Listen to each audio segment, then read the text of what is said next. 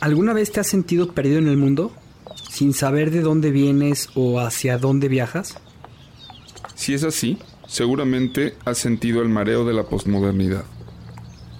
Una época confusa en que los valores y tradiciones del pasado se desintegran. Y se reconstruyen para llevarnos hacia un mundo desconocido. Yo soy Juan Pablo Lorriaga.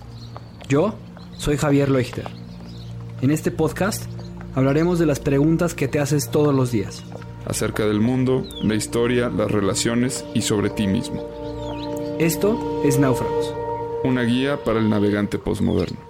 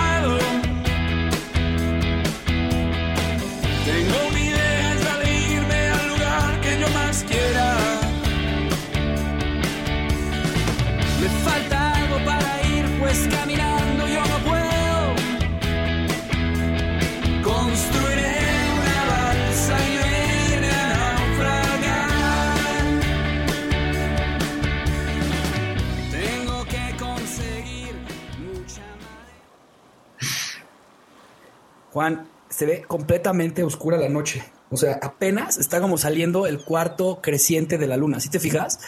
Sí, sí, sí, me doy cuenta. Este es, pues es increíble. La noche siempre nos trae unas sorpresas, este, muy, muy agradables, ¿no? A veces difíciles, duras, pero, por lo general se atraviesa eso y se llega a buen lugar, ¿no?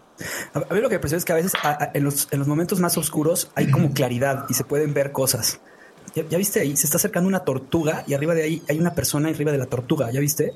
Sí, está como meditando. Sí, viene en, proceso de meditación, pero a la vez viene cantando y viene moviendo las manos como de una forma, o sea, con una energía increíble. no, es, que no es Paola, es Paola.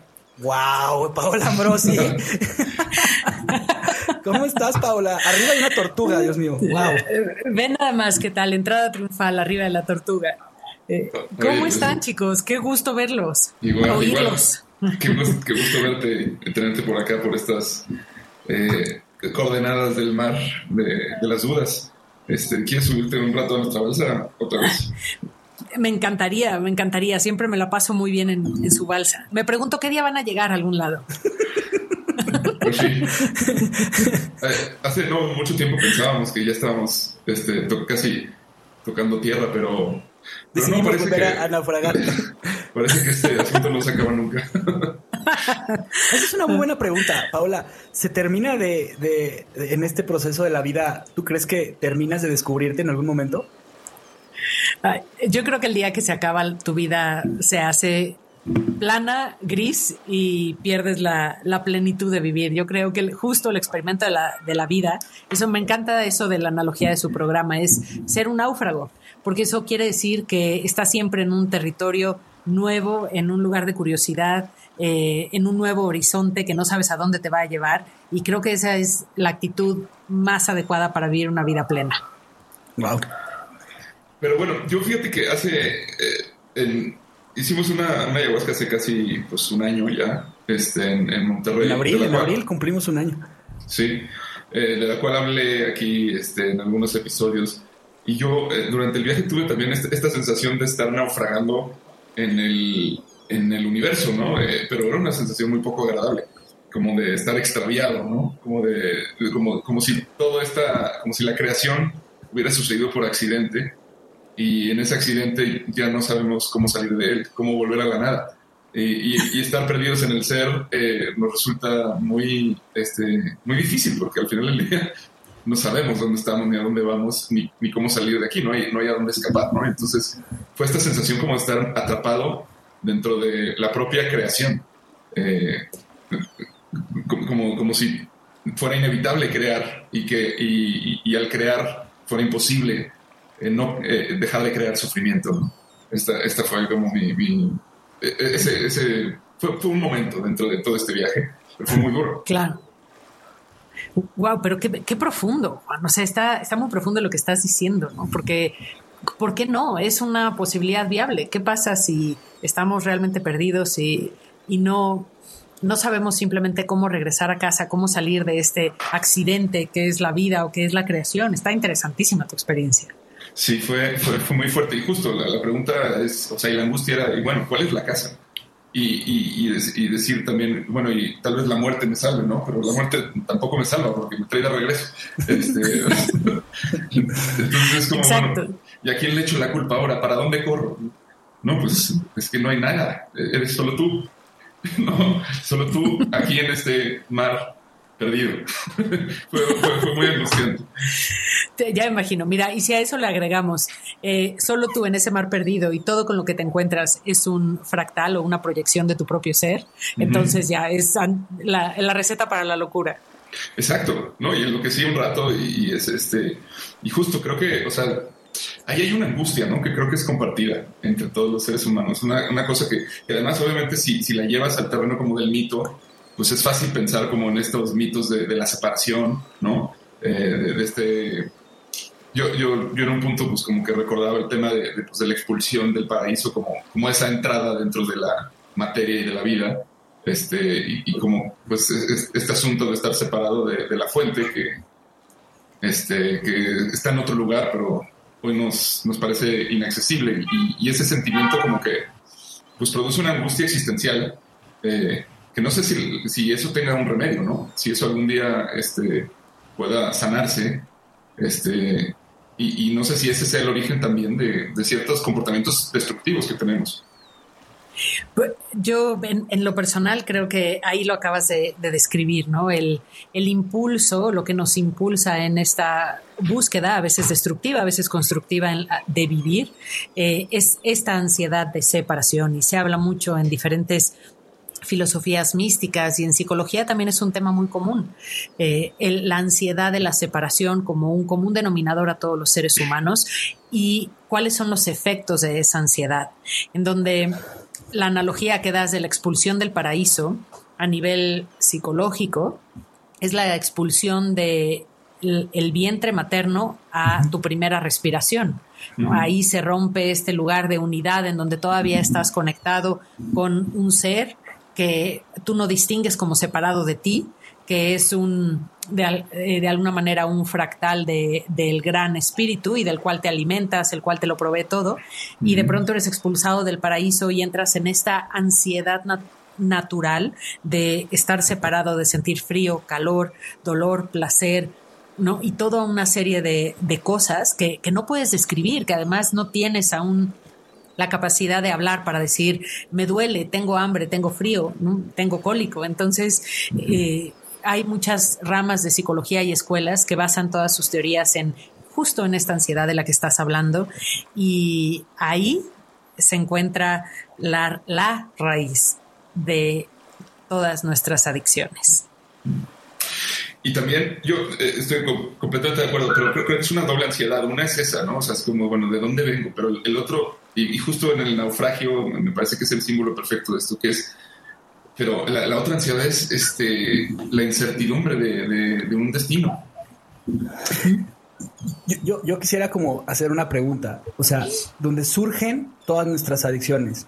Entonces, fíjate nada más, o sea, si esta ansiedad que tenemos no es una adicción, ya, por sí, de por sí, o sea, ya nada más el simple hecho de, estar aquí genera eso ya una adicción, la adicción a vivir, la adicción a la existencia. O sea, el simple hecho de, estar, eh, cerrar los ojos ahorita y respirar, y en el momento de decir, es que tengo que decir algo, experimentamos la existencia. Ese simple hecho no es una adicción. Eh, creo que sí, y creo que mm, tal vez para aclarar un poco para los que escuchan, habría que entrar en la palabra adicción. Entonces, de lo que estamos hablando, ¿qué hay adentro de la palabra adicción? Y lo que hay es una experiencia de no encontrar la saciedad. Y mientras estamos en cuerpo, no vamos a encontrar la unidad, porque estamos en una realidad separados, porque mientras yo respiro, mientras Paola Ambrosi exista, estoy separada. Puedo tener un viaje al interior, ir a un viaje de ayahuasca, meditar y tener experiencias de comunión con la unidad que está dentro de mí. Pero gran parte de, de, mi experiencia se maneja en esta existencia relativa de separación. Entonces, tendríamos que decir que por el simple hecho de respirar, tenemos este, esta ansiedad que nos hace tener sed de unidad y que eso no lo podemos apagar mientras tengamos el cuerpo. Sí, yo hmm. me, vienen muchas imágenes con esto. O sea, yo, yo recuerdo que, que, en este viaje, o sea, vi, muchas cosas y esto lo vi de muchas formas, se me presentó de muchas formas, pero entre ellas también lo, lo experimenté como un estar cayendo, como, un, como, si, como si fuera cayendo en, en, en un pozo infinito ¿no? Y de, y de repente en ese pozo infinito empecé a ver como que todo es inestable, pero empecé a ver como, eh, ciertos arquetipos, que era por ejemplo el músico, ¿no? que lo, lo ve sentado en el piano y en ese momento encuentra cierta estabilidad, o el boxeador, ¿no? que, que empieza, eh, que en el estar lanzando golpes encuentra este, cierta, se, se crea como una, un aura de, estabilidad y de, de, esta ilusión de, que no se está cayendo, ¿no? Pero, al final de cuentas, este, pues ese es el, abismo, ¿no? Del, eh, del, que habla esta canción que... De Alonso del Río.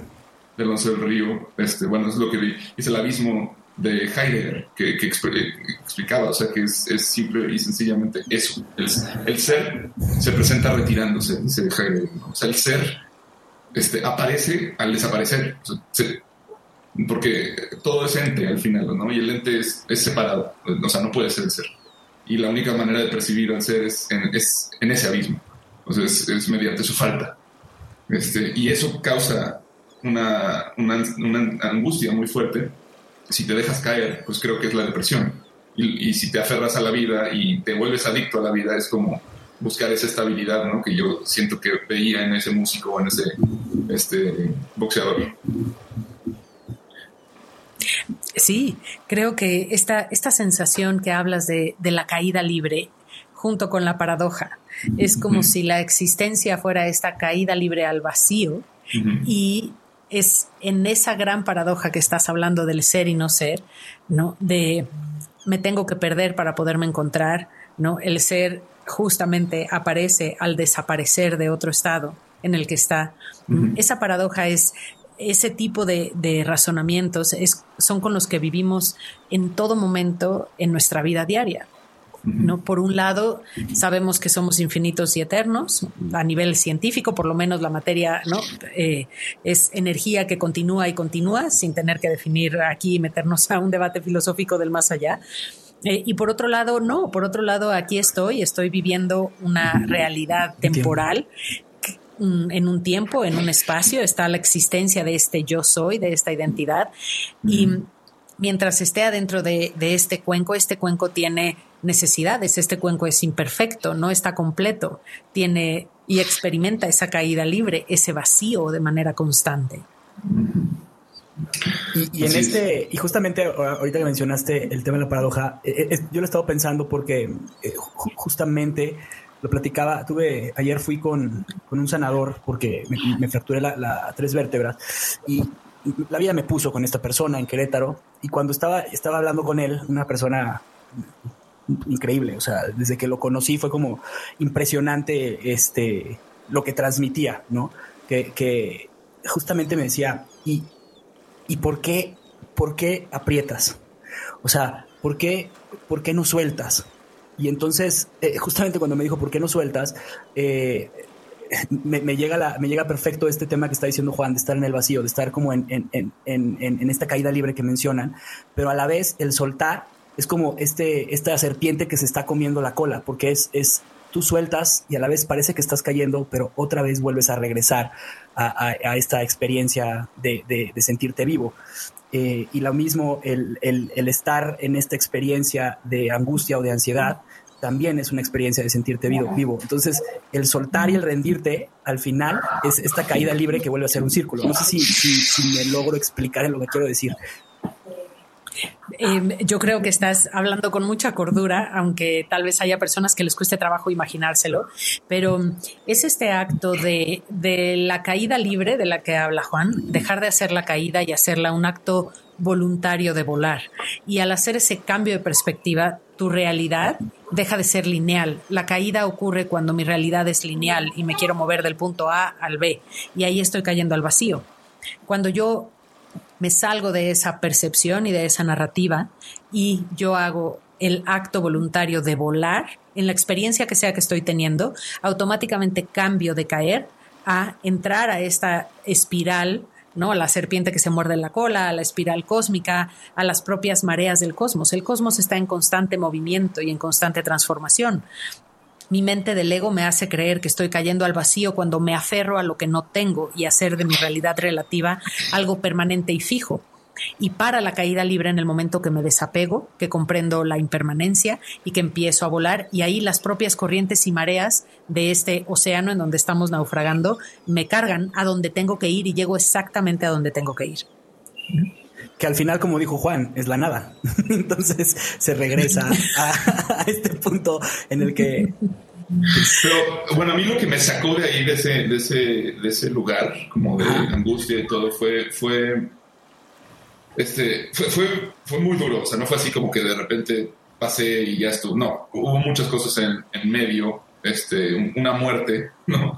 Eh, hubo que pasar, que, pero bueno, reconocer primero también el terrible miedo a existir, este, que creo que probablemente lo sintamos todos, porque yo, yo no sentía que eso era fuera, fuera mío, de mi psicología personal, sino algo, este, pues, o sea, que tiene que ver con, con, la vida, o sea, con, la, con, con esta experiencia, ¿no? De, estar en, en, este cuerpo y de ser una conciencia aislada, este, donde hay otros y hay lo mismo, donde eh, el contacto con el otro es lo único que te salva, pero a veces es imposible porque siempre hay este, este, esta espalda ¿no? que, encontramos y que, o sea, eh, entonces, bueno, pasar por ahí fue, fue como, o sea, llevar una desolación muy grande en la que dije, es que realmente no se puede, o sea, está, el, sistema de, la creación, este, pues tiene un, tiene un bicho, ¿no? Es como si, si hubiera hecho una gran computadora, pero, pero tiene un virus y la cosa no, no acaba de funcionar no acaba de funcionar y está descompuesta, ¿no? Entonces, eh, ahí de repente también entró lo femenino como a tratar de, rescatarme y sacarme y sanarme y traer la medicina y todo y de, no, pero es que no, fíjense cómo no funciona, fíjense cómo no funciona. Y, fue así como súper angustiante y pues sí, efectivamente de repente estar ahí y pues sí, no funciona. No funciona nada. y no hay a dónde ir. Y no hay a quien correr. Y no hay a quien pedirle ayuda.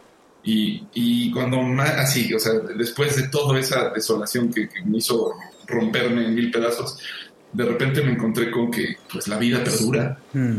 la vida está ahí y es lo, es lo, único que queda, o sea, al final del día es lo único que hay, o sea, es, es, es, es como que este, la mente nos, nos, nos marean bien cañón, o sea, ese, ese, ese, ese, asunto.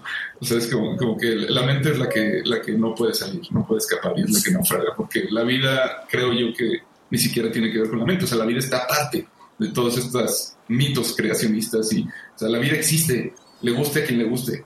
Y, o sea, y a quien no le guste, pues igual va a existir y va a estar ahí, ¿no? Y, y, tiene sus propios, sus propios orden, sus propias reglas, independientes de, de, de aquel que las creó. ¿no? Eso es, eso es como lo que yo, yo sentí y, ahí dije, bueno, pues creo que tal vez lo que toca es aprender, o sea, aprender y, vivir de una forma más humilde porque pues, la mente no, no tiene respuestas. Mm, creo que tocaste unos puntos claves, Juan, en donde eh, ahí todos somos iguales. ¿no? El miedo a existir, la angustia de no tengo a dónde ir, de no puedo controlar, no hay nada que puedo controlar, no hay nada o nadie que me pueda sacar de aquí.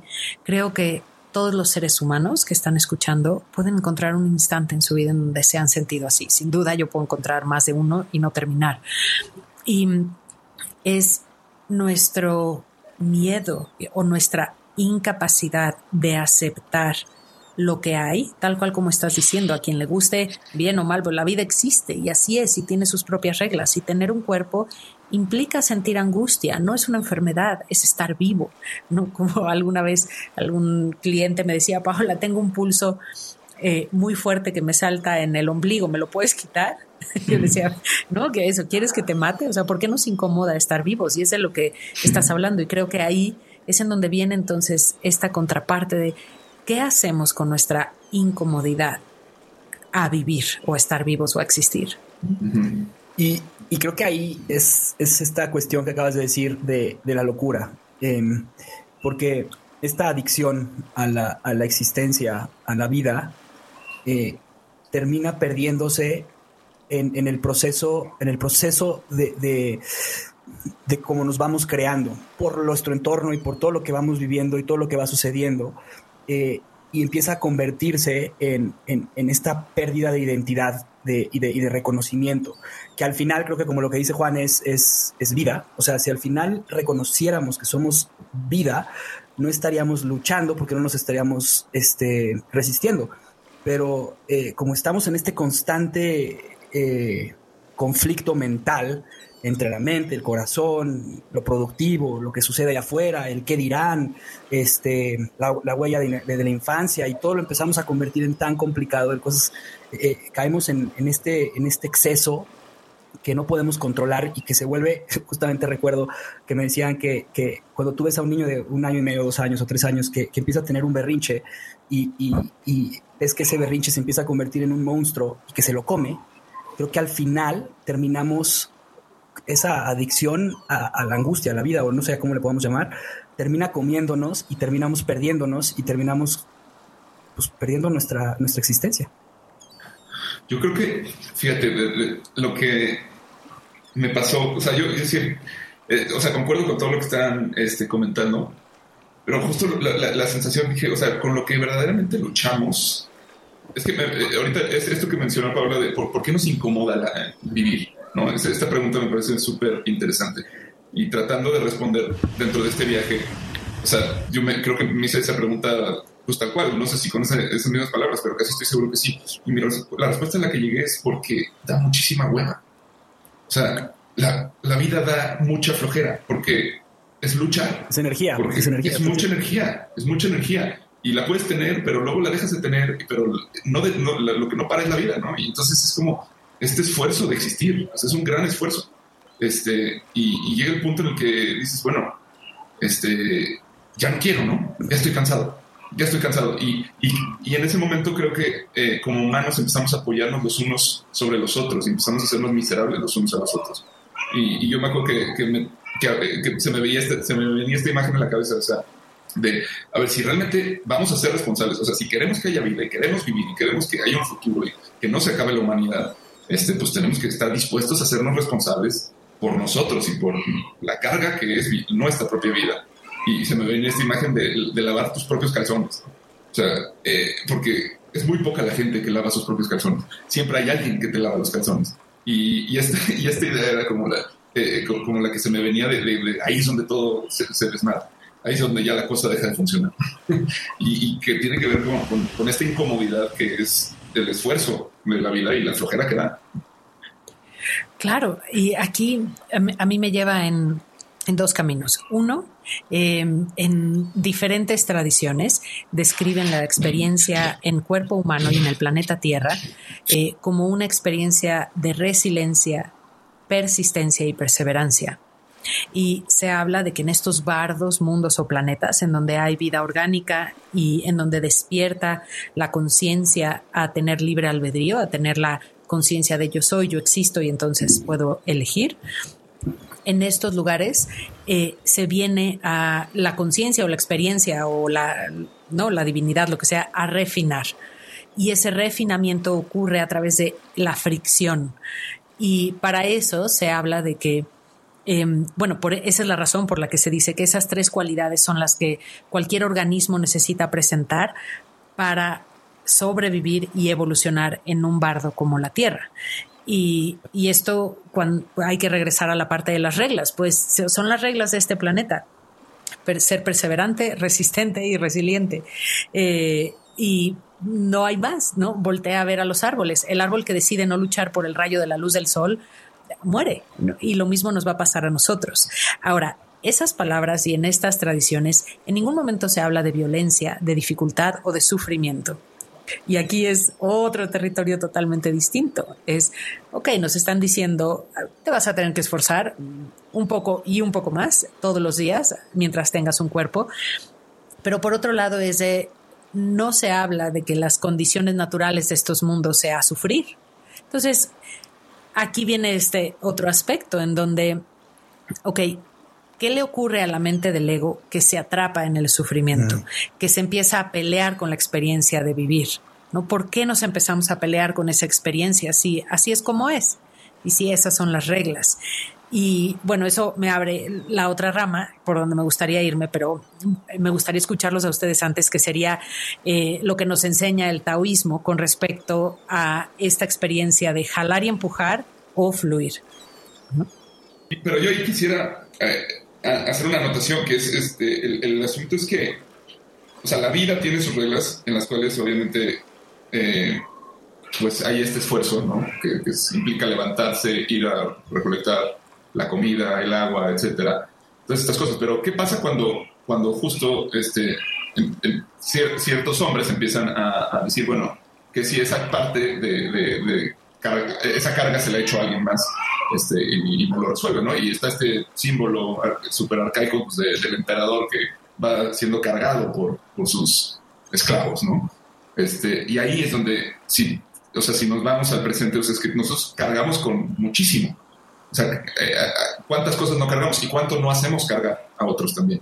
Eh, y ahí es como que se pierde este, este, este, esta relación económica con la vida y con lo que implica el costo que, cada uno debe asumir por, sí, por su propia existencia, ¿no?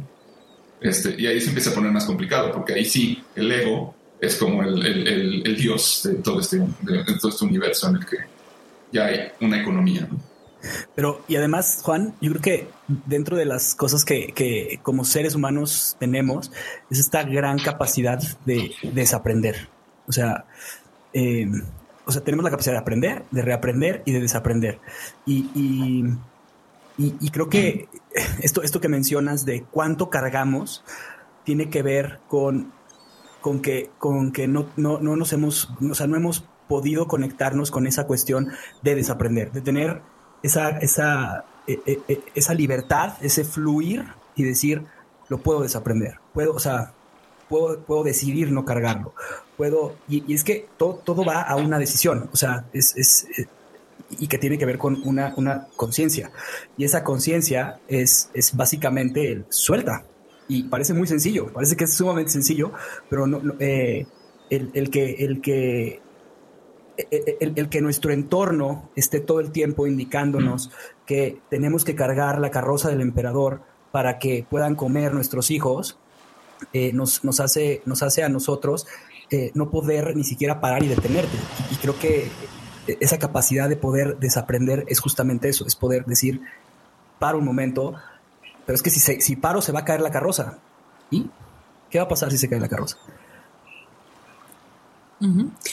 Y bueno, aquí hay, eh, no me inspira escucharlos, eh, por un lado, eh, el meternos a los temas escalofriantes de conspiración de cómo está construido este mundo en donde nadie se hace responsable de su propio ser y aparece este personaje arquetípico del emperador que decide que necesita a mil esclavos, ¿no? Entonces por uno que tiene carroza hay mil que no la tienen y que además la tienen que cargar y eh, aunque a algunos les parezca tal vez muy simplista, para mí eso resume la sociedad en la que vivimos y el modelo económico en el que vivimos y el modelo sociocultural en el que vivimos del capitalismo. Eh, y, ahí pues pareciera que no hay salida. Sin embargo, si vamos a lo que estábamos conversando en un principio, creo que aquí está una de las maneras y uno de los antídotos destructivos que encuentra el ser humano para aliviar la ansiedad de existir. Y creo que es un impulso destructivo y es, es ese apego al no quiero sentir lo que estoy sintiendo, no me quiero esforzar, quiero que alguien más lo haga por mí, eh, tengo miedo a estar vivo y entonces una de las formas tal vez que no, sé por qué nuestra mente del ego así hizo la conexión neuronal en algún punto en la historia o en el tiempo, decidió, bueno, si, si creamos esclavos tal vez todo será más fácil. Y enos aquí miles de años después, pues lo único que ha cambiado es la marca de la ropa, pero seguimos en los mismos esquemas, ¿no? Y vuelve a estar en el origen este tratar de huir de la ansiedad de estar vivo. Y es que al final... esa ansiedad, mm, perdón. Sí, no, es que esa ansiedad que describes era, para mí yo la, toqué y la vi y la sentí en ese momento del naufragio, ¿no? De, estar ahí en medio del, de, pues de, todo, ¿no? Y de, sentir la, famosa calma chicha, que es cuando el tiempo parece estar detenido y, o sea, sentir eso y decir, o sea, nada está pasando, me, me resultó mucho peor que cualquier otra forma de, sufrimiento. O sea, me, pareció espantoso, espantoso. O sea, dije, prefiero pelear y morir en una guerra es, que, tener que experimentar esta angustia.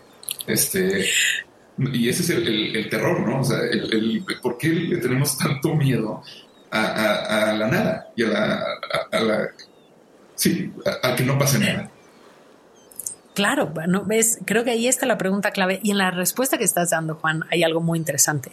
Estás diciendo, prefiero pelear una guerra a estar aquí sentado experimentando esta angustia. Y ahí es en donde eh, tus palabras nos actualizan al tiempo presente, eh, en donde me encuentro una y otra vez de manera incansable con que la aflicción de las personas, su descontento y su infelicidad está en la incapacidad de sentirse productivos. Está en el todo está hecho, no tengo que mover las manos, me siento en una silla, me conecto a un ordenador y esa es mi existencia, no soy productivo.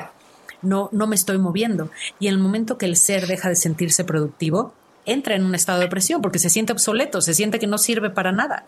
Y ahí estamos. Y la adolescencia que existe el día de hoy en nuestras sociedades no es un proceso psicológico natural de siempre en la humanidad. Este es un, un momento evolutivo de la sociedad actual de un adulto que no se hace productivo y que entonces no puede madurar porque no tiene ninguna guerra que pelear, porque no tiene ninguna batalla que pelear.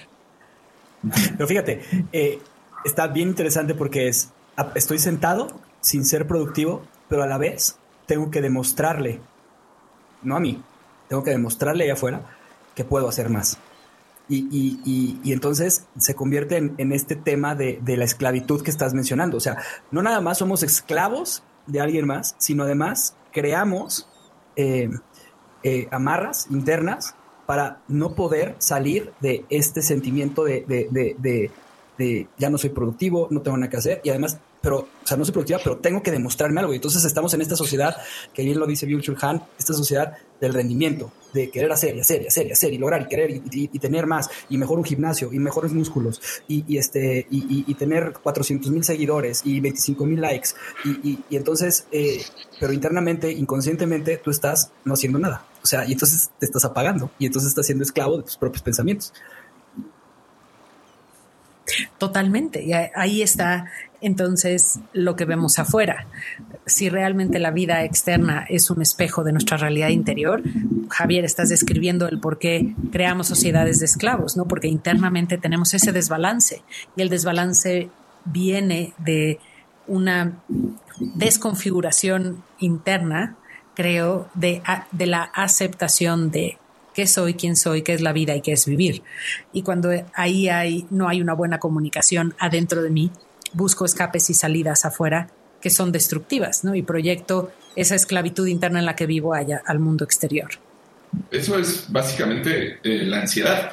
Eh, yo, yo eh, el año pasado sufrí mucha ansiedad y creo que ahorita estoy entendiendo por qué me pasó todo esto en, la ayahuasca, ¿no? Y que, por qué vi todo esto. O sea, creo que sí, ahí está el origen. O sea, el asunto es, es, pues es, un, es un esa energía que no, no encuentra salida, ¿no? Es una energía que está dando vueltas sobre sí misma adentro de un cuerpo que, que no, no, que no, puede canalizarla. Este, que, que eh, eh, y, bueno, ahí claramente, o sea, yo me llevé tarea, ¿no? mi tarea pues, es, o sea, esta actividad corporal, necesitas este, eh, ya que, concretar ciertas cosas, un orden, necesitas orden, ¿no? Necesitas todas estas cuestiones y bueno, te, la llevas y la vez, me llevé esa chamba y la verdad es que pues, ahí, la llevo un poco, pero, pero que digo, o sea, a mí me cuesta un montón de trabajo y creo que me considero una persona pues que he trabajado mucho en, volverme más consciente. ¿Qué es lo que está pasando con la gente que ni tiempo tiene de, ponerse a reflexionar sobre sí, sobre lo que le está sucediendo, ¿no? Y, y, y, qué es esta hoy express de la ansiedad este, que estamos experimentando. Fíjate que me, llega, me llega como que esta reflexión de, el tema de las, de las energías. En, la cuestión, estamos acostumbrados a, este intercambio de energía, de que entra y de que sale, o, esta energía en la que este, pasa por una turbina, pasa el agua, pasa, hace el movimiento y genera energía. Pero es entrar y salir, entrar y salir, entrar y salir.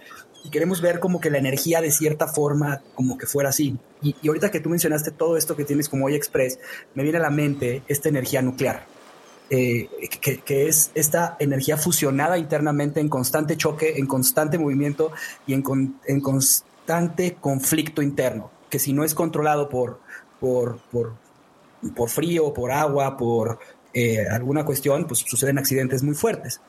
Un ansiolítico. Eh, sí, y, y creo que, pero ojo, si está bien controlada, es la fuente de energía más poderosa que hay. ¿Qué, me viene con esto? Es que esa ansiedad en la que estamos viviendo, si podemos aprender y desaprender y volver a aprender a que es algo que podemos, puede ser una gran fuente de energía y de creación para, pues es, vida. Si no, pues es Chernobyl y es la muerte de algo que va, se va, o sea, y es la putrefacción total de, de una sociedad. Entonces, no sé, me llegó esto y me parece interesantísimo. Sí. Claro, porque es a, dónde la canalizamos, qué hacemos con esa ansiedad. En mi perspectiva, en donde no existen accidentes en el cosmos, todo está perfectamente diseñado, mm, yo tendría que ir por la línea, o más bien mi, experiencia es por la línea de esa ansiedad tiene un propósito. Y tiene el propósito de mantenerte vivo, mantenernos vivos, mantener un organismo vivo. Es la propia ansiedad que aunque un ser unicelular no puede experimentar a nivel emocional, es la misma ansiedad que tiene la célula de de asegurar su supervivencia y su evolución, pero no tiene un cuerpo emocional y después un cuerpo intelectual o cognitivo para platicarnos su experiencia. Pero el estrés que pasa a un ser unicelular en un océano infinito para poder perpetuar su existencia, pues es inclusive eh, quizás muchísimo más drástico que el que nosotros pasamos. Mm, entonces, creo que esta ansiedad es impulso de vida y en donde está el, eh, una narrativa quizás que no nos aporta mucho, es en que lo hemos convertido en un trastorno de ansiedad, hemos convertido a la ansiedad en una enfermedad, en una incomodidad, en algo que está mal, cuando la ansiedad es la forma que tiene mi cuerpo de avisarme algo está pasando, eso es todo. Eh, la ansiedad se provoca en mi sistema en el momento que hay una alerta a la pérdida de la homeostasis. Entonces, la homeostasis es este constante balance que cada microsegundo mi organismo está haciendo a nivel mental, emocional y físico para sobrevivir. Y ocurre más allá de, lo consciente. Y en el momento que hay una amenaza a esa homeostasis, a ese balance o autorregulación que yo estoy haciendo, mi cuerpo genera ansiedad y esa es la alerta a través de la cual el animal sabe, cuidado, atento, voltea para arriba, voltea para abajo, tu cachorro está en riesgo, corre. Y entonces me puedo preparar para lo que viene. Eh, sin embargo, al estar en esta sociedad en donde no nos movemos, en donde se acabaron nuestras batallas heroicas, en donde gran parte de la población no siente que tenga un propósito, un destino por el cual vivir, más que ser esclavo de algún tipo de sistema, pues evidentemente empieza una aflicción tremendamente profunda en donde terminamos creando la ansiedad como un, capítulo más de, nuestra Biblia de, psiquiatría y ahora es una enfermedad mental, cuando sin ansiedad un organismo no puede existir, porque si mi cuerpo no me avisa, cuidado, hay peligro, muévete, me muero. Entonces... Sí, y es, y es eh, además, bueno, la ansiedad eh, eh, citando a, a, Bergson, que es este filósofo que ya hemos hablado contigo alguna que otra vez, o sea, es, es, es la base de la percepción, ¿no? Es, este, si lo llevamos a, los, a, las amebas, él decía, o sea, los microorganismos unicelulares, este, la percepción eh, funciona como, como un reflejo. O sea, el reflejo, o sea, eh, la percepción es, es, por un lado, percepción, pero al mismo tiempo reflejo. Al mismo tiempo es una respuesta. Y eso es en el nivel más básico. La, eh, la percepción se va complejizando hasta que llega a la complejidad del hombre, en la que el hombre tiene la capacidad de, de separar eh, la percepción de la respuesta. Y ese es un momento de pausa en el que puede decidir hacer algo o no hacer nada, ¿no? Y, y este, es, este asunto es ahí donde, donde se empieza como a generar pues el, conocimiento, ¿no? O sea, toda esa bodega, que es cada vez que decidimos no hacer nada, y esperar. Entonces, eh, esa experiencia va y se, aloja en ese espacio virtual que es el conocimiento.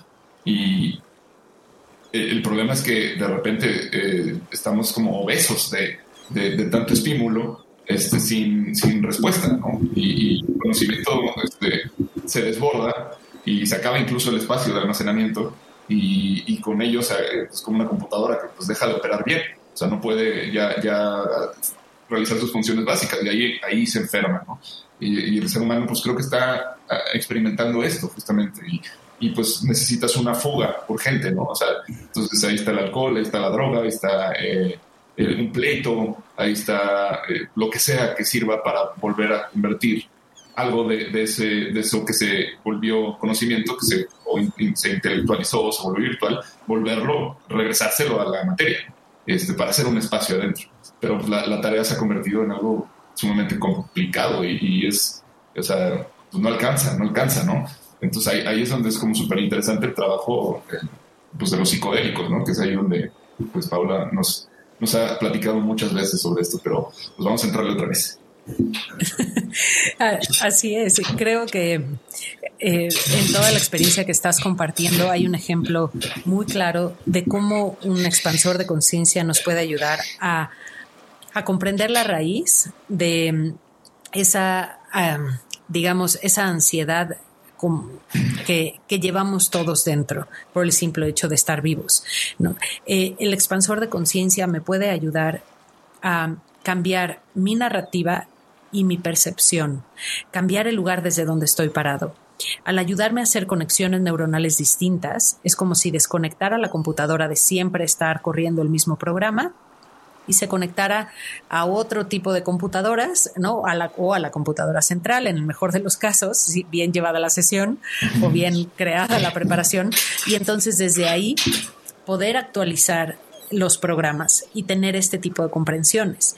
Em, en donde eh, creo que el primer paso es salirme de, de la posición egoica del yo soy y moverme al todo es.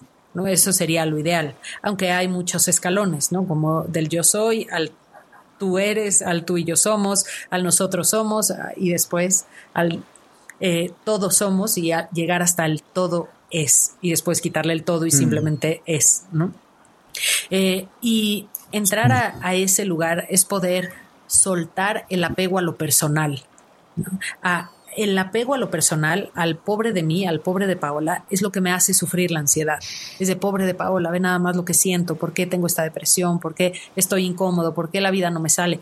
Y el alimentar esos patrones, esos, em, esa programación interna, es lo que me lleva al camino del, del sufrimiento. Entonces, los expansores de conciencia ayudan a despersonalizarme, y hay que hay una paradoja porque no mucha gente dice es que me han hecho mejor persona. Y yo digo, más bien te han dejado de hacer quien, de ser quien eras. O sea, te ha quitado tu la sobreidentificación. Tus, tus, amarras, claro. Sí, me acuerdo de Terence McKenna, que, bueno, pues era alguien que, estudiaba mucho sobre esto y además este, pues escribía sobre todos estos temas. Eh, eh, explica, ¿no? Justamente es este, el psicodélico, es es el momento en el que le llamamos al chamán, que es el técnico. El técnico que viene a arreglarnos la computadora. O sea, y la computadora pues es uno, ¿no? Este, y ahí, o sea, este apego de, que veces pues, es toda la basura que está ahí en el, eh, las cookies, eh, los, los archivos que se bajaron de internet sin que tú te dieras cuenta porque entraste a una página, no sé qué, y ya se te instaló ahí algo que está fregando. Este, más aparte, pues ya saturaste tu disco duro de cosas que no has borrado, cosas que no has ordenado y y pues un día esa máquina ya no quiere ni prender. Entonces ahí este, es como que se, se reinicia, yo me acuerdo cuando con Windows, este, y antes de que prendiera le picabas F12, una cosa así, y te mandaba por otro lado. me acuerdo tanto de eso. y entonces podías entrar al sistema sin toda la porquería, este, y desde ahí era, bueno, a ver, vamos a eliminar todo esto que, que, porque si no, no puede hacer nada. Esto que está eh, deteniendo la memoria RAM, ¿no? Exacto, y en el mejor de los casos venía el técnico con el nuevo programa, te desinstalaba el Windows viejito y te ponía el nuevo, y si tu computadora todavía lo aguantaba, funcionaba. Este, y en una vez ya no lo aguantaba, ¿no? Entonces, bueno, te dice, esta computadora no lo va a aguantar. se le puede poner otra rama, ¿sí? o, o, puede quedar funcionando bien con este sistema viejito, pero ya está limpio. Este, más o menos así funciona el asunto. Estoy totalmente de acuerdo, es una gran analogía y, la mayor parte del, tiempo estamos operando con programas obsoletos y con, mm. ¿no? Exacto, una computadora llena de basura eh, que no está siendo eficiente, ¿no? no está, y la mayor parte del tiempo no nos damos cuenta que tenemos una computadora de alta velocidad con enormes capacidades y la usamos para mandar mails, ¿no? O contestar el WhatsApp. Entonces, eh, y creo que cuando una computadora tan sofisticada como lo que es un ser humano solo manda mails, ahí es en donde se asienta la depresión. Eh, y la depresión, desde perspectivas místicas, eh, se le dice que es el estado de egoísmo, que es la eh, sobreidentificación o la obsesión con mi propia historia y con el yo soy. Y una vez que entro en ese estado, estoy en depresión, ya no veo más allá de mí y no me puedo salir de, de, estar en una vida en donde en lugar de permitirme expandirme a horizontes más allá y explorar todos los programas que tiene mi computadora, me quedo solo abriendo Outlook de manera constante. Wow. Y, me, hace, eh, o sea, me hace mucho sentido porque hoy en día, platicaba creo que hace poco contigo, Paula, de lo difícil y lo, que has estado viviendo con, varios jóvenes, ¿no? Que, que llegan eh, a tu clínica este, con una supercomputadora, pero, pero en situaciones totalmente eh, que requieren de, poder reiniciar. Y creo que tiene, tiene que ver eh, este tema mucho con, con, con, esta ansiedad con la que estamos queriendo afrontar la ansiedad con la que estamos viviendo. O sea, es, como, es una doble ansiedad. O sea, es, tengo, tengo depresión, entonces me deprimo porque tengo depresión. Tengo ansiedad, entonces eh, tengo más ansiedad porque tengo ansiedad. Y, no, no es, o sea, me acuerdo muy bien que Juan hace dos años me regaló un libro y me dijo, este, este, este es tu libro, toma, te lo regalo. Y, el, el, libro era La Sociedad del Cansancio de Byung-Chul Han. Eh, yo venía de un viaje, me, lo llevé, me lo dio un jueves y yo me lo llevé ese mismo, el viernes o el, me un miércoles y el jueves yo estaba volando y en la noche en el avión lo estaba leyendo. Me acuerdo que eh, casi terminé el libro en, en el avión, es un libro muy cortito. Le dije, wow, yo soy ese. Yo soy, yo soy ese que está escribiendo esa sociedad. Soy ese, ese que tiene una necesidad de rendimiento y que no para y que lo único que quiere es dar más, más, más, más y no se ha parado. Porque dice, es que el parar no es dejar de hacer nada, sino es observarse. Y creo que estamos ante, ante, o sea, yo lo, lo, lo, lo, veo cuando tú me hablas por teléfono en algún momento y me dices, tenemos que hablar de este tema, tenemos que ponerle luz a este tema. La semana pasada hablábamos de, de, ponerle luz a las cosas y, creo que la ansiedad hay que ponerle luz, pero también hay que ponerle luz a la ansiedad sobre la ansiedad que estamos teniendo. Totalmente, que no se hace una bola de nieve al tener miedo del miedo, tal cual, ansiedad de la ansiedad, como lo dices, Javier. Y y también regresando a puntos que hemos tocado, que es qué hago con la ansiedad. Y lo que los jóvenes están haciendo, bueno, ya no, no jóvenes, jóvenes y adultos están haciendo es huir, ¿no? Que es el mismo ejemplo del emperador. Ese es el, programa que, está corriendo, el que estamos acostumbrados que corra internamente, que es cómo escapo de sentir la ansiedad, de yo tenerme que, que ser perseverante, resiliente y persistente para vivir, entonces busco la salida fácil. Y esa salida fácil es el camino a la adicción, a los excesos. Entonces, nuestra metáfora con la que iniciamos el programa del emperador y los mil esclavos, ahí está la base de, de lo que representa la adicción. Es para yo poder encontrar la salida fácil, tengo que destruir la vida de mil personas o mil personas tienen que vivir para alimentarme a mí. Y ahí está el origen de, la huida que se está ejecutando a través de las sustancias de todo tipo, no solamente los psicotrópicos y los expansores de conciencia, sino de los depresores y de los estimulantes, de todo lo que sea una sustancia para cambiar tu estado de conciencia. Y aquí tendríamos pues que abordar el tema inclusive de la alimentación, porque ahí empieza el ingerir algo, el poner algo adentro de tu cuerpo que, lo estás poniendo para huir de lo que estás sintiendo, no realmente porque lo necesitas o porque tienes hambre. Y esta base psicológica es clave para el entendimiento de la adicción. Mucha gente cree que hablar de adicción es hablar de las personas que han terminado en centros de rehabilitación y al día de hoy creo que, como dices, le tenemos que poner luz al hecho de que la adicción está en el origen de querer huir de la realidad, natural y que estoy experimentando y una falta de aceptación. Y lo que me toca ver en el consultorio todos los días son computadoras que descargaron archivos pirata y que están crasheando porque descargaron lo incorrecto, porque lo que descargaron no es compatible con lo que estaba, porque lo que descargaron no lo saben usar, es un programa demasiado avanzado, etcétera, etcétera, etcétera. Mm. Y, y, en muchos casos, em, a ver, el, la sustancia o el expansor de conciencia que hoy parece que no hay mañana para consumirlos, ¿no? En, en este frenesí que hay de, del uso de los psicotrópicos, em, es la conexión al Wi-Fi. Eso es todo. Nada más, es, es, una conexión de Wi-Fi de alta velocidad, imagínense la más potente e inalámbrica que, que, puedas tener, ¿no?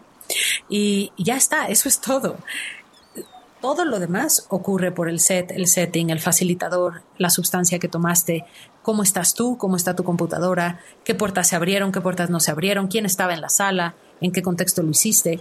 Y todo eso es lo que descarga todos estos archivos pirata o programas muy sofisticados para los que no estabas listo. Entonces, no se están tomando en cuenta que una vez que yo me conecto a esa banda, eh, ya no hay marcha atrás. Ya no me puedo desconectar. Ya me conecté, se va a descargar todo eso que está ahí flotando en el entorno y eso puede hacer que mi computadora realmente la tenga que tirar a la basura. ¿Y eso qué significa? Que esa persona de 20, 30 años o 40, los que sean, la tenga que ser internada en un hospital psiquiátrico y medicada de por vida. Y esto es real. Sí. O sea, y la verdad es que la, vida de por sí es un trauma. Y, ¿a, qué, me refiero con esto? O sea, desde el momento, decía Otto Rank, este psicólogo, que nada más el simple hecho de nacer, de, lo dijiste tú muy bien al inicio, Paula, el simple hecho de pasar de este Edén, que es el útero, que es, perdón, el vientre materno, pasar por ese canal de parto, de, salir, ya es un trauma lo dice este Stanislav ¿no? Con, sus cuatro matrices, o lo dicen los hindús con sus cuatro canastas, ¿no? Que, este proceso que vamos viviendo en nuestras vidas, en el que vamos saliendo desde lo más calmado a lo más duro, que es eh, el, proceso de vivir para ser recibidos a una vida, pues lo mismo está pasando hoy con, con, con, las personas que estamos experimentando todo el tiempo y todo el día esta necesidad de querer demostrarnos de lo que somos capaz, de lo que, de lo que quisiéramos ser capaz, pero desde una perspectiva totalmente errónea. Entonces, ya de por sí el trauma de vivir, que es, es duro, el trauma de la ansiedad de poder existir es fuerte, y a esto le sumas las presiones y el querer huir de tus miedos porque no has, no has tenido el tiempo ni la, la conciencia a lo mejor o la ayuda y quisiste tomar una vía rápida y esa vía rápida pues puede ser un exceso de alcohol desde los 15 años por querer agradar a, la gente que está en tu entorno sin, sin, detenerte en ningún momento y decir, ¿por qué estoy haciendo las cosas? Eh, que, no, estamos tomando conciencia de nuestras acciones. O, o, esta persona de 36 años que quiere demostrar que puede conseguir todo lo que se propone termina rompiéndose la espalda porque quiere demostrar sea a sí mismo que puede hacerlo, cuando no hay necesidad de mostrar nada. Lo digo hablando desde mi ejemplo y desde mi experiencia, pero también lo hablo desde este chavo de 34 años que trabajaba, trabajaba, trabajaba, trabajaba y lo único que buscaba era, era, era este, ser visto por, por su jefe de trabajo, por su suegro, por este, mi esposa, cuando ya era visto. Entonces, eh, todo esto está sucediendo y, no tiene que ser una adicción al alcohol, a la marihuana, a, puede ser al trabajo, puede ser a la victimización, a sentirte víctima todo el día de que no eres lo que, lo que, lo que crees que, que no eres. Pues es una paradoja. Sí, sí. perdón, Paula. Este, es que, bueno, quería agregar, eh, ahorita me, me, o sea, me, me, hicieron pensar los dos con sus últimas intervenciones acordándome otra vez de la, de la, experiencia que tuve, o sea, todo este recorrido que, que les cuento que, que, lo viví como mucho sufrimiento hasta antes de darme cuenta que al final lo que queda es la vida, pues bueno, fue un, fue un, fue como, se, mientras se descargaba este, las posibilidades del, del programa, ¿no? Eh, de seguir, digamos, por el camino de la mente, ¿qué pasaría si continúo de esta forma? Este, hasta matarme, hasta... Eh, ¿no? Eh, y no, en el último de los casos no, se, no llegaba, o sea, por un camino llegaba la muerte, por otro camino llegaba la locura. Y la locura, al final de cuentas, era este punto en el que se rompe la mente. Y al, romperse la mente, pues sí, experimentas como esta, esta, esta paz, esta tranquilidad que es decir, pues aquí solo queda la vida, pero a la vez es muy triste, ¿no? O sea, es como, como este, pues es, es, este lugar al que, al que llegas a, a, querer ser medicado o, o, bueno, se puede pasar de muchas formas, pero mucha gente creo que se le rompe la mente, se le rompe ese puente que conecta, este, lo conecta con su cuerpo y con, con la realidad y con la vida y, y, bueno, creo que hay, hay formas muy rápidas de llegar ahí, ¿no? Con estos expansores de conciencia que se pueden utilizar sin, sin conciencia. Claro, porque si toda tu realidad está fundamentada en la conceptualización de lo que eres, es de alto riesgo entrar a ser un psicotrópico, porque con seguridad, al conectarte a ese Wi-Fi cósmico, lo primero que se va a romper es la mente y todos los conceptos de lo que eres, de lo que has sido y de por qué haces lo que haces. Para eso se toman, son, son la llave para entrar a esa conciencia cósmica más allá del yo existo. Entonces, si no crees en nada, peligrosísimo hacer un psicotrópico. Cuidado, porque te puedes encontrar en ese enorme vacío y salir de la experiencia en una desolación absoluta queriendo quitarte la vida. Eh, entonces, sí tiene que haber un, entendimiento de qué hacen estas sustancias. Y en su uso recreativo, estamos hablando ahorita del uso ceremonial, pero en su uso recreativo, imagínate estar consumiendo esto todos los fines de semana mezclado con otras sustancias, ¿no? Constantes conexiones con el Wi-Fi cósmico, pero aparte estas rayadas de disco que en mi época, disculparán ustedes, todavía existían, los discos, los LPs y se rayaban, ¿no? Si movías la aguja o, lo que sea. y, y, de alguna manera a la hora de que yo estoy consumiendo un expansor y después un depresor con alcohol, que la mayor parte de la gente los hace junto con pegado, o marihuana también o cannabis, que ya lo involucran también como es parte del cóctel básico de, la dieta de la fiesta o de la recreación, pues estoy jalando las energías y las corrientes en direcciones totalmente opuestas. Por un lado me estoy conectando a un wifi cósmico y por otro me estoy anestesiando con el alcohol y por otro estoy sedando a mi cuerpo con, el cannabis y estoy activando todo un sistema que se llama el endocannabinoide que no entiendo qué pasa. Y, y en este exceso en el que vivimos, constantemente tratando de huir de, poder estar con nosotros mismos, de poder aceptar la realidad, de poder fluir con la realidad, pues creo que estamos desbarrancando a, la humanidad, porque nuestros jóvenes están entrando en estas dinámicas, porque ven a los padres con un uso del alcohol natural de cinco copas al día, y eso es natural. Y, hay miedo o temor social de llamarle a eso alcoholismo o adicción. Alguien que bebe diario es adicción. ¿no? Alguien que toma cinco copas al día o se sienta en una reunión de negocios y se toma más de tres copas, ya rebasó lo que su cuerpo puede sintetizar, ya no es una cuestión de placer con la comida, ya es un exceso. Pero vamos normalizando diferentes hábitos, como el alcohol o, el, tabaco, que están totalmente normalizados. Y no solo normalizados, eres discriminado si no los ocupas. No, o si los rechazas, pero de manera fuerte e importante, lo cual es absolutamente ridículo, yo no lo comprendo. Y estamos entrando a la normalización del consumo de otras sustancias. Y sin la educación y la comprensión de que, como decías hace unos minutos, Javier, esto es una bomba atómica, es energía nuclear. Y este es el camino a nuestra autodestrucción o a nuestra evolución a un nivel ¿no? tremendamente rápido.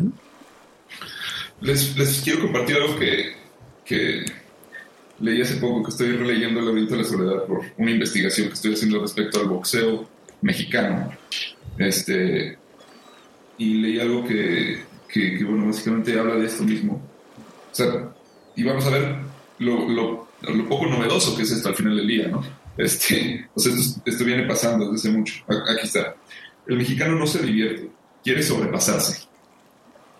Soltar el muro de la soledad que el resto del año lo incomunica. Todos están poseídos por la violencia y el frenesí. Esto hablando de la fiesta.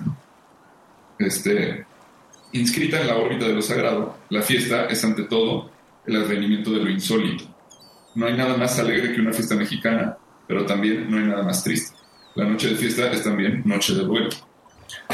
O sea, para, para el mexicano la fiesta es muerte y es... Y es, no, no, es renacer, es, es, es, mucho peor que eso. O sea, no, porque no estás hablando de, de, de, que se llega como en este espíritu dionisíaco del que hablaba Nietzsche, ¿no? En los griegos, donde sí tomaban estos expansores de conciencia para ir a ver la tragedia, ¿no? La, y, todos formaban ese coro que participaba en la obra y, era, eh, y, revivían este, momentos simbólicos estructurados con, en los que después se podían compartir.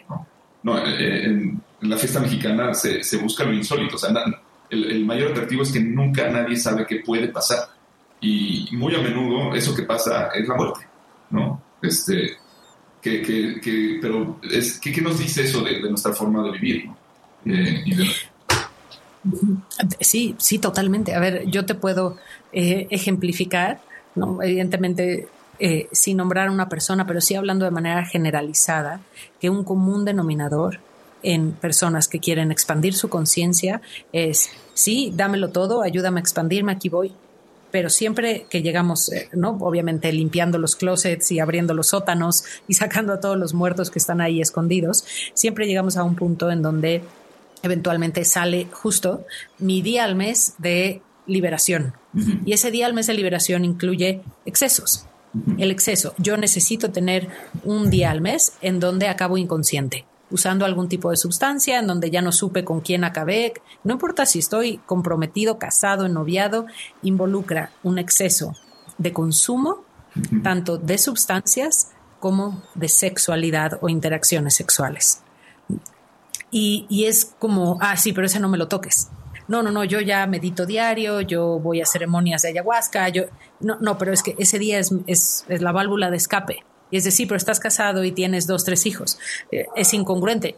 yo no tengo por qué darte un discurso moralista. Mi única obligación es decir si estás haciendo y empujando toda tu vida a un lugar de conciencia, pero quieres 24 horas al mes dedicarlas a la inconsciencia, eso va a tener repercusiones y va a ser una bomba atómica que va a estallar y no de una manera linda. Es lo único que puedo decir.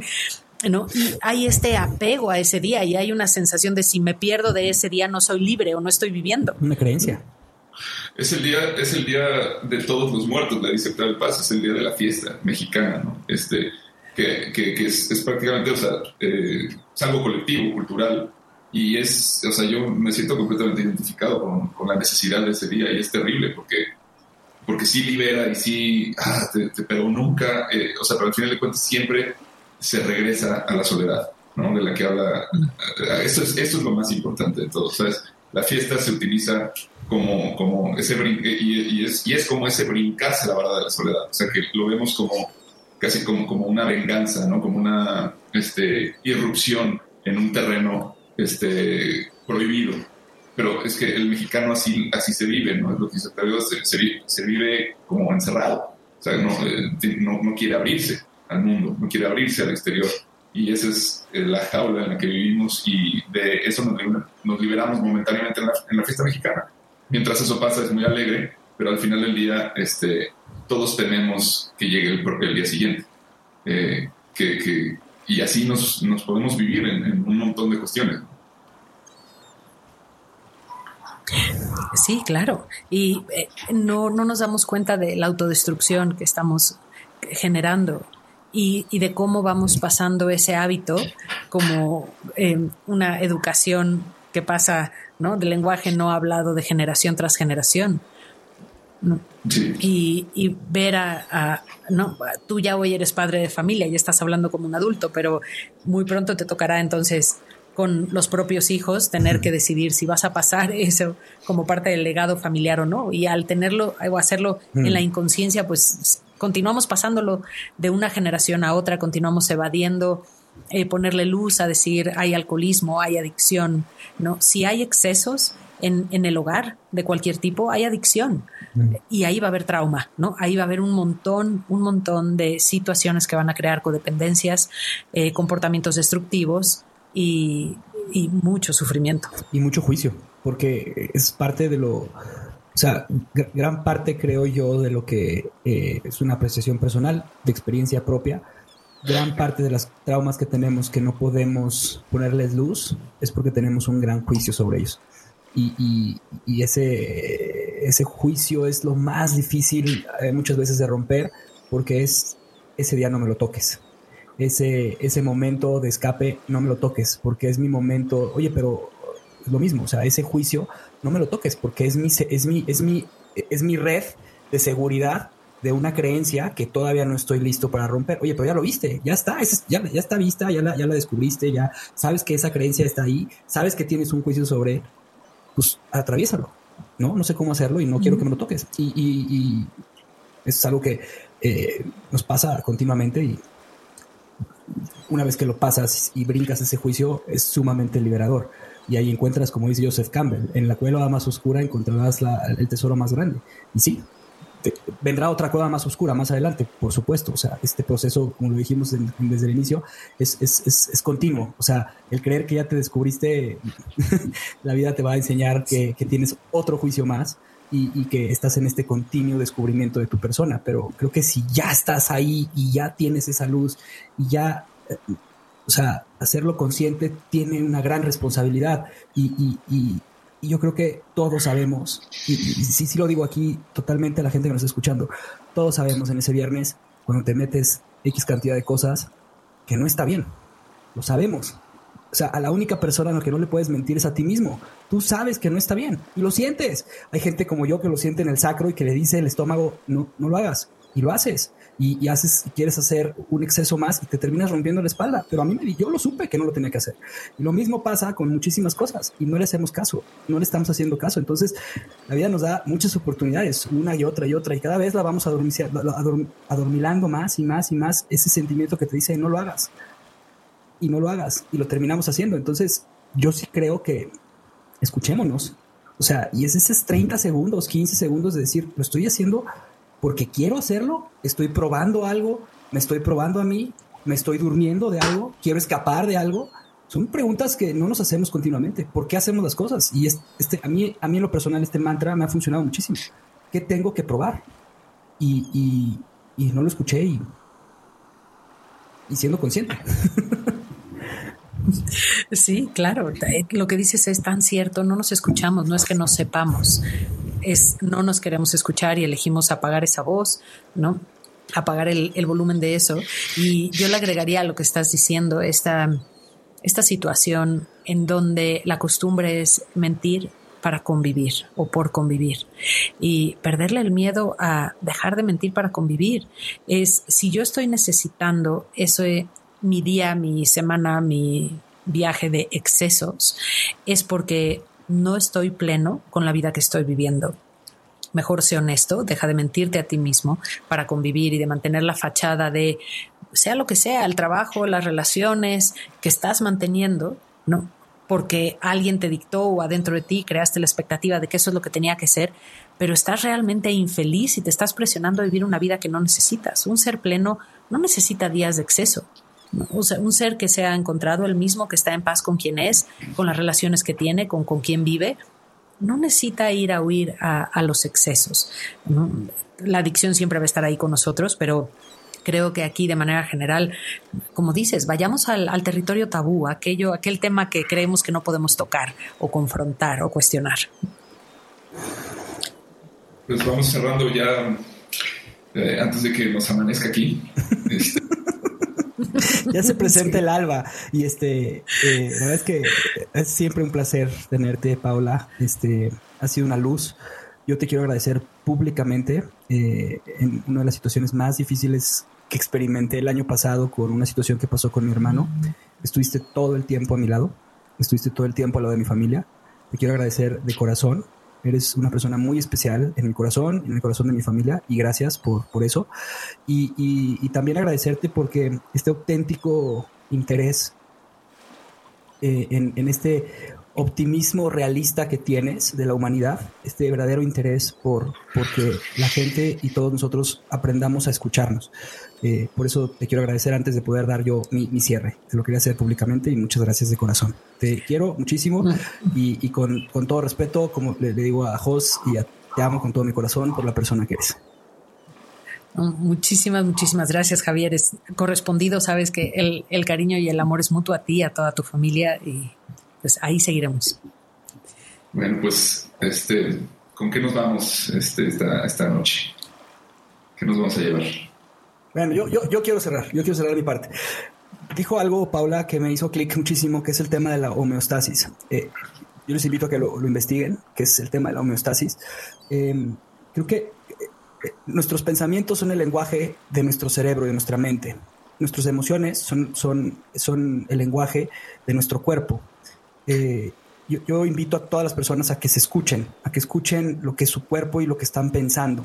Eh, continuamente nos estamos alimentando de, ciertos eh, nutrientes en nuestra cabeza con lo que vemos, con lo que vivimos, con lo que huimos, con lo que no enfrentamos.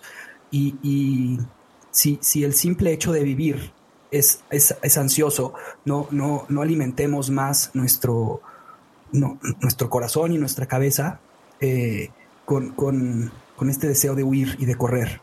Eh, yo tuve un socio, tengo un socio que me regaló un libro y que me ayudó a parar y que eh, tuve la oportunidad de, de, conocer a Paola y de, y, de, y de platicar y trabajar con ella en ciertas terapias. Esto, soy un hombre en pleno proceso. El fin de semana pasado aprendí de Joe Dispensa este, en un curso que tomé la importancia de la presencia y del presente, y que es un presente, que es un regalo, y que a través de este presente creamos, creamos, y eso es parte de lo que Juan vivió en esta, en esta ansiedad de la soledad, que al final lo que queda es la creación, y depende de nosotros lo que creamos en nuestro alrededor. Entonces yo sí los invito a todos a que esta ansiedad sea una fuente de energía para crear vida, amor, mejores, mejores relaciones, mejores familias, mejores negocios. Eh, y al final, en alguno de los, de los episodios que platicamos aquí con Paola, lo que, es, lo que es importante son las pequeñas cosas. Y si una caricia puede cambiar al mundo con uno de tus hijos, eso es parte de lo que esta ansiedad nos tendría que estar llevando a ser mejores personas todos los días. Ay, qué hermoso. Pues yo me quedo hoy creo que con eh, el, el podernos educar en el verdadero significado de, la ansiedad, en que la ansiedad es la forma que tiene mi cuerpo de decirme algo está pasando. Se necesita movimiento o cambio de algún tipo. Y eh, el, antídoto más poderoso que yo en lo personal he descubierto y aplico todos los días, porque como bien, bien dices, Javier, esto no se acaba, es, es vivir, no es un proceso, solamente es, es el, el hecho de vivir y de estar vivo, es este autodescubrimiento constante.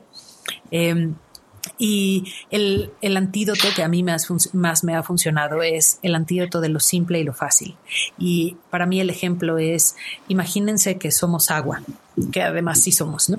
Pero bueno, imagínense que somos agua en un océano, esa agua se mueve hacia las nubes, de las nubes baja la tierra, corre en los ríos, ¿no? En los mares y está en constante movimiento. Y en el momento que el agua empieza a quedar atrapada, ahí es en donde se empieza a, a experimentar la ansiedad. Y lo único que está pidiendo el agua es encuéntrenme un camino por donde fluir, ¿no? Encuéntrenme un lugar por donde ir y tiene el agua particularmente miles de formas de empezar a correr, ya sea permearse a través de la tierra, evaporarse y subir a las nubes o encontrar un camino para crear un río nuevo. Y ¿cómo resuelve el agua la ansiedad de estar atrapada? A través de lo simple y lo fácil. En el lugar en donde está, en el estado en el que está, ¿qué es lo más simple y lo más fácil a hacer? Y eh, yo lo aplico o lo uso todos los días para ir resolviendo hasta, las cosas más triviales. A mí me ha servido mucho para aprender a hermanarme con mi ansiedad y a verla como la herramienta que me mantiene viva. Y este estado de moverme por lo simple y lo fácil me ayuda a estar más conectada o más cerquita de vivir en un flujo en lugar de jalando y empujando mi vida de manera constante. Y eso a mí me ayuda a eliminar mis excesos entonces, pues eso es lo que me llevo de nuestra conversación. Ha sido un recordatorio increíble de mis propios mantras y espero que les sirvan a las personas que nos escuchen. Gracias.